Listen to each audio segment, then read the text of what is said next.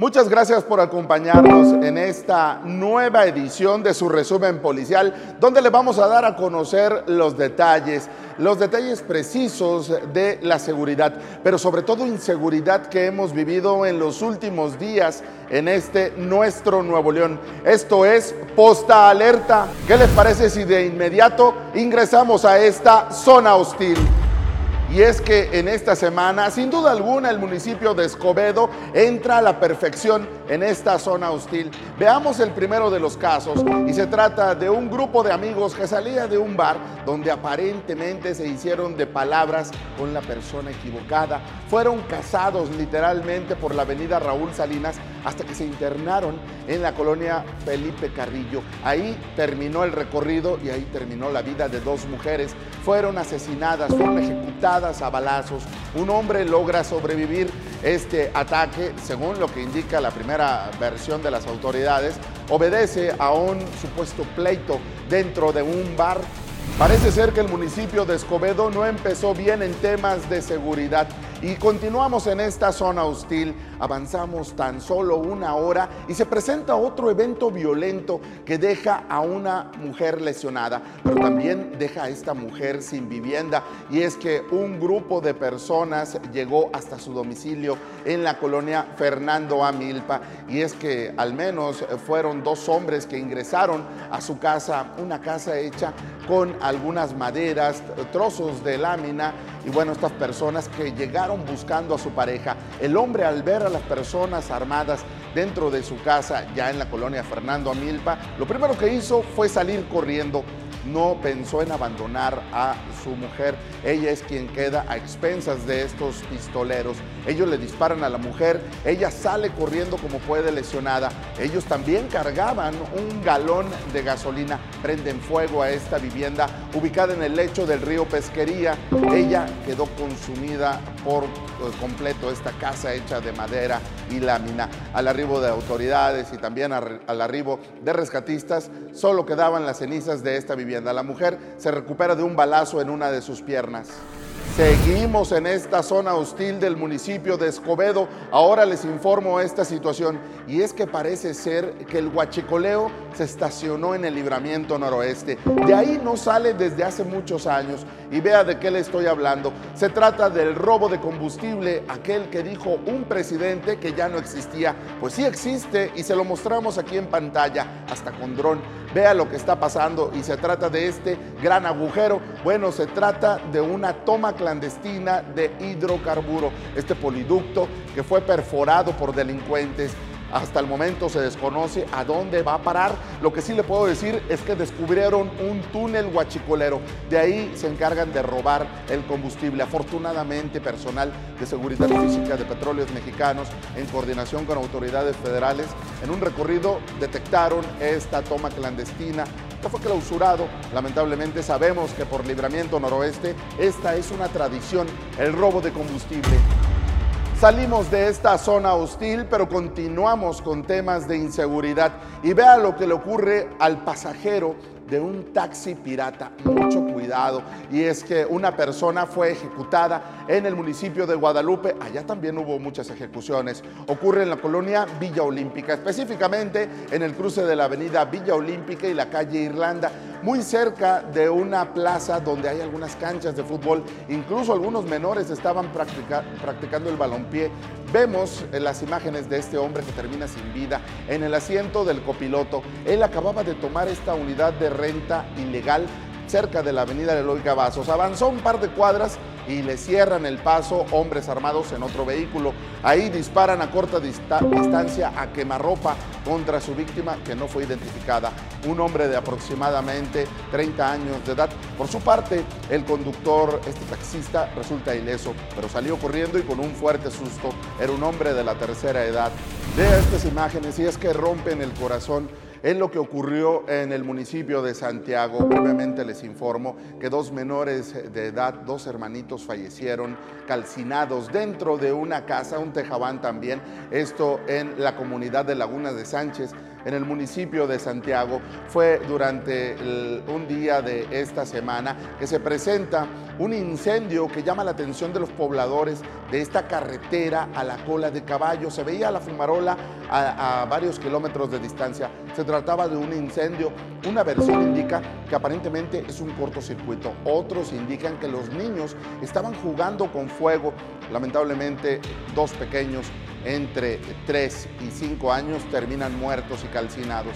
Su madre intentó salvarlos, pero no pudo. Vea esta historia que le voy a informar. Se trata de un ciudadano norteamericano que fue encontrado muerto, imagínese dónde, en el registro de la Comisión Federal de Electricidad en la lateral de la Avenida Constitución ya llegando prácticamente a un metro de la avenida Venustiano Carranza. Es en este lugar donde a inicios de esta semana algunos peatones reportaron olores fétidos. Al asomarse que había en, en este registro, en esta alcantarilla, ¿cuál sería la sorpresa? Había al menos un brazo que estaba saliendo por este pozo. De inmediato llaman a Protección Civil de Monterrey. Ellos confirman que hay un cadáver al interior ellos también nos aseguran, una fuente policial, que esta persona muerta, este cadáver, tenía entre sus pertenencias aún colocado un reloj de la marca Rolex, esos que valen más de medio millón de pesos. También tenía entre sus pertenencias una cartera,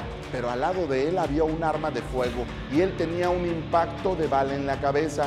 Le comento que pasaron los días, prácticamente 24 horas, y en este punto identifican que la persona que estaba muerta en ese lugar se trataba de una persona con reporte de búsqueda. Se trata de Alejandro Herrera, un ciudadano México-norteamericano que estaba pasando la visita aquí en la ciudad de Monterrey, específicamente en la zona de San Pedro por Valle Oriente. Él salió el pasado viernes y ya no supieron más de él, pues bueno, vinieron a encontrarlo muerto en este registro. Es este mismo jueves que la Agencia Estatal de Investigaciones monta un segundo operativo para tratar de ubicar pistas. No encontraron el casquillo percutido. La primera versión indicaba de un posible suicidio. Todavía avanzan las indagatorias no se descarta, se trata de alguna ejecución de las tantas que hay en el área metropolitana.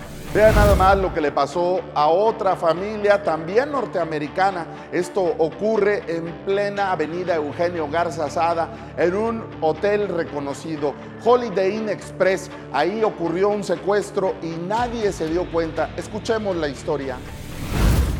Yo te puedo decir que todo pasó en cinco minutos, ¿verdad?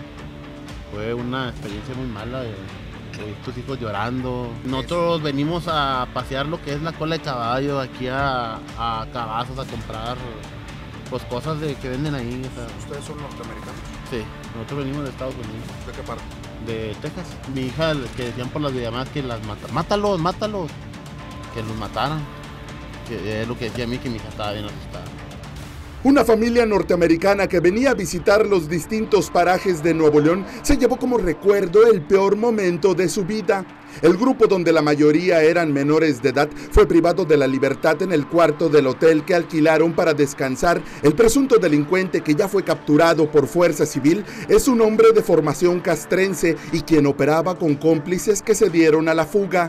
El despliegue se presentó en el Hotel Holiday Inn de la avenida Eugenio Garza Sada, a unos metros de la avenida Alfonso Reyes. Durante la madrugada, la familia entre los que había tres adultos y al menos cinco menores de edad llegaron al hotel. La pareja salió a comprar la cena. En el momento en que yo me acerco al, cuarto donde estábamos, que era el 208, se oyeron de, ¡eh, cállense con madre, yo me voy a meter un balazo! Y, y mi cuñado lo tenían hablando por teléfono con otra persona. Cuando uno de los adultos regresaba a la habitación fue sorprendido por el hombre armado, quien se identificó como miembro de la delincuencia organizada y lo encañonó junto con los niños, amenazándolos de muerte. Eh, decidimos salir a comprar un poco de cena, vamos a cenar por la familia, entonces yo, viene conmigo mi cuñado y yo le digo, yo, le digo a él que él nos espere aquí en la, en la habitación, ¿verdad? Con las niñas, para no dejarla sola y en eso se nos olvida la pañalera de, un bebé de nueve meses que tenemos. Entonces, al momento de que él baja por la pañalera y sube, lo intercepta una persona armada y le dice que le abra la puerta. que le abra la puerta, que, que hay gente armada de Tamaulipas y no sé qué tanto, que abra la puerta.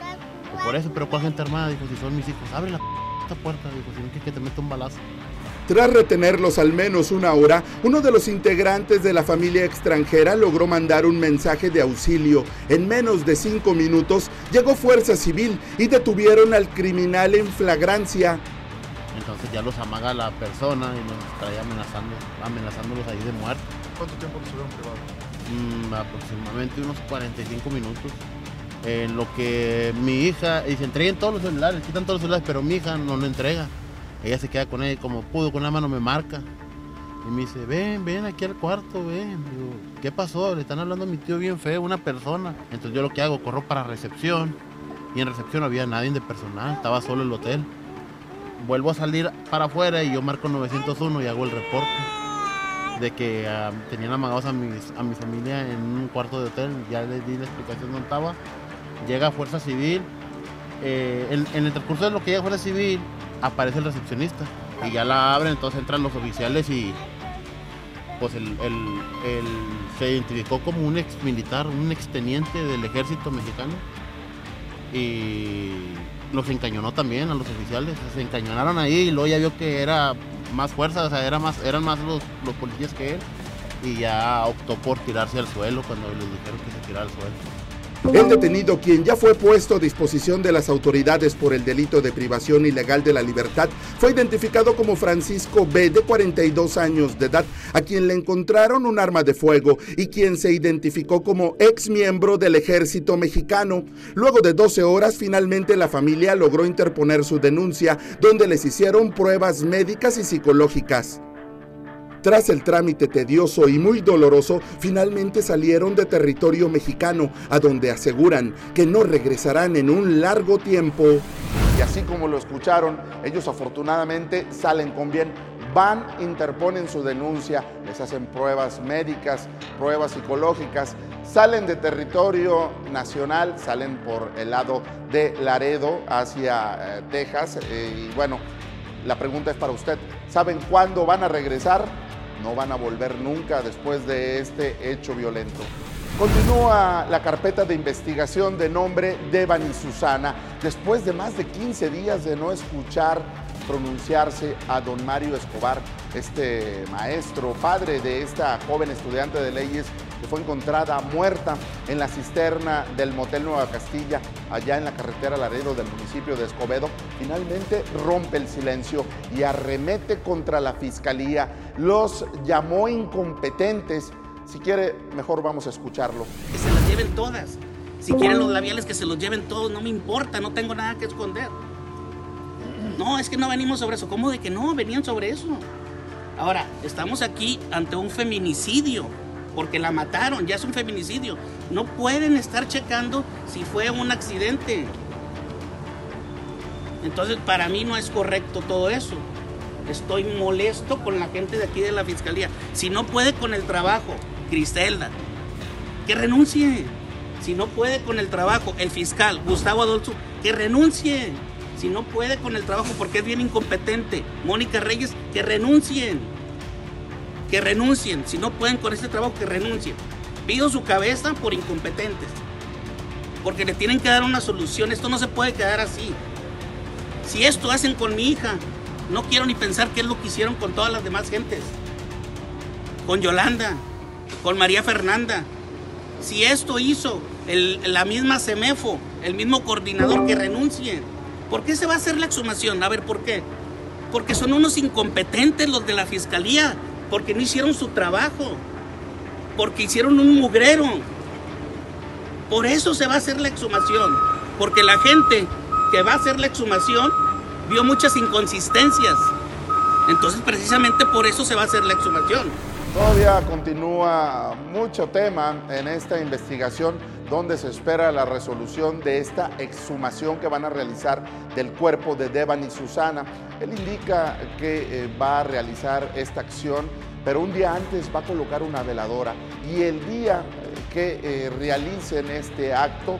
Le va a pedir perdón a su hija por eh, a lo que tuvieron que llegar para resolver este tema y el definir si es finalmente un feminicidio o fue una muerte accidental. Así el caso de Devan y Susana. Ahora les presento estas imágenes y se trata de un ataque a balazos muy comunes en el municipio que vamos a hablar, es en el municipio de Cadereyta Jiménez. Fuerte despliegue durante la tarde del jueves. Una familia fue atacada a balazos con armas de grueso calibre. Estamos viendo el despliegue de autoridades y también de paramédicos. Y es que no era para menos. Un hombre, una mujer y un bebé de brazos todavía fueron atacados a balazos. En el sitio el varón perdió la vida. La mujer y el bebé resultaron lesionados de bala. Fueron trasladados a un hospital. Ahí como lo estamos viendo, los eh, proyectiles perforaron prácticamente los vidrios y también la carrocería de este vehículo tipo Jeep.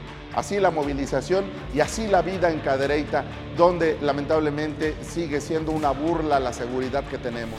Ahora, si le parece, vamos a su gustada sección, el dibujo de la semana. Y es que en esta ocasión vamos a hablar del municipio que se convirtió en la zona hostil del municipio de Escobedo. Allá se ha vuelto toda una tradición el huachicoleo.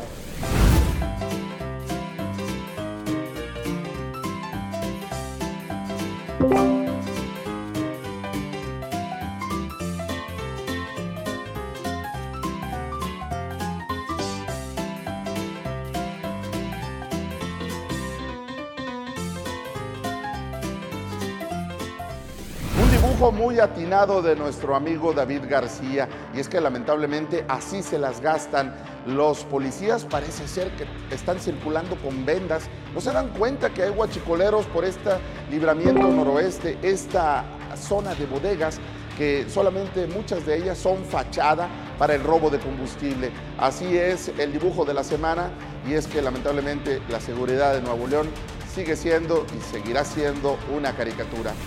Antes de despedirnos, lo vamos a invitar a usted a que se ponga en contacto directo con nosotros. Primero le voy a dar el teléfono de WhatsApp para que nos mande un mensaje y denuncie la falta de trabajo de los municipios, de los alcaldes que solo van y le quitan, le arrebatan su voto y ya nunca más vuelven, se convierten en desconocidos. El teléfono es 81 200 26 411. Se lo voy a repetir al alcalde de su preferencia, no le gusta, pero ahí va. 81 200 26 411. Esta es la línea para mandar un mensaje de WhatsApp y denunciar la falta de trabajo que hay en los municipios. También nos puede encontrar en las redes sociales de Posta MX. Así nos puede encontrar, así nos puede hallar en Facebook, Twitter, Instagram y también en YouTube.